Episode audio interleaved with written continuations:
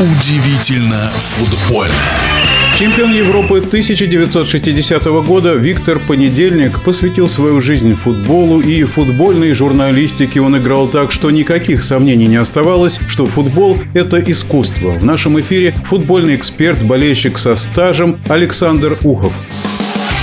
Точный пас.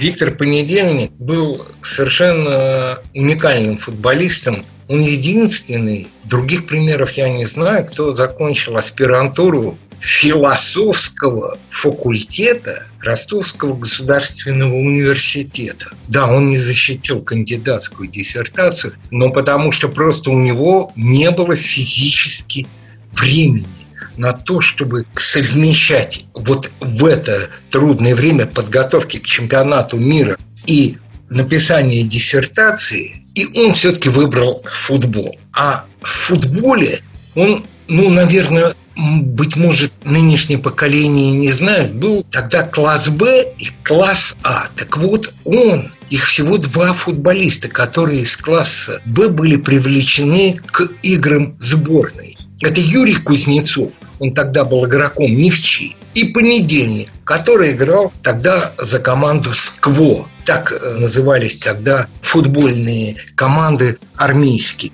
И у Виктора Понедельника был совершенно уникальный дар. Он потрясающе выбирал позицию. Он читал как гроссмейстер игру. Вот про него все говорили, что он сильнейший, ну, один из сильнейших шахматистов среди футболистов. Но на поле, так как он читал игру, быть может, ну, буквально единицы были. И Гавриил Дмитриевич Качелин, наш выдающийся тренер, при котором сборная Советского Союза добилась самых высоких результатов, была олимпийскими чемпионами, была команда и чемпионом Европы. Про этот золотой гол в Париже все уже знают, слышали, как его забил в понедельник, причем забил головой, а не ногами. Так вот, Гавриил Дмитриевич Качалин любил очень двух футболистов – Понедельника и Стрельцова.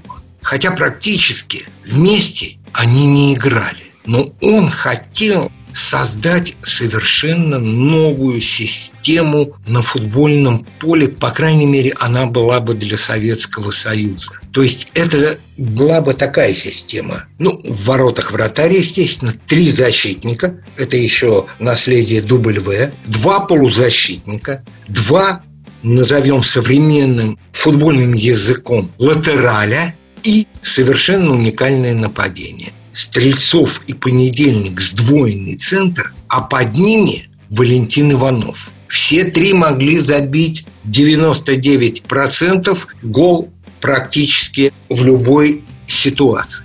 Все видели поле совершенно уникально. И все три были выдающимися абсолютно футболистами. И что удивительно, между этими тремя футболистами не было ревности на футбольном поле.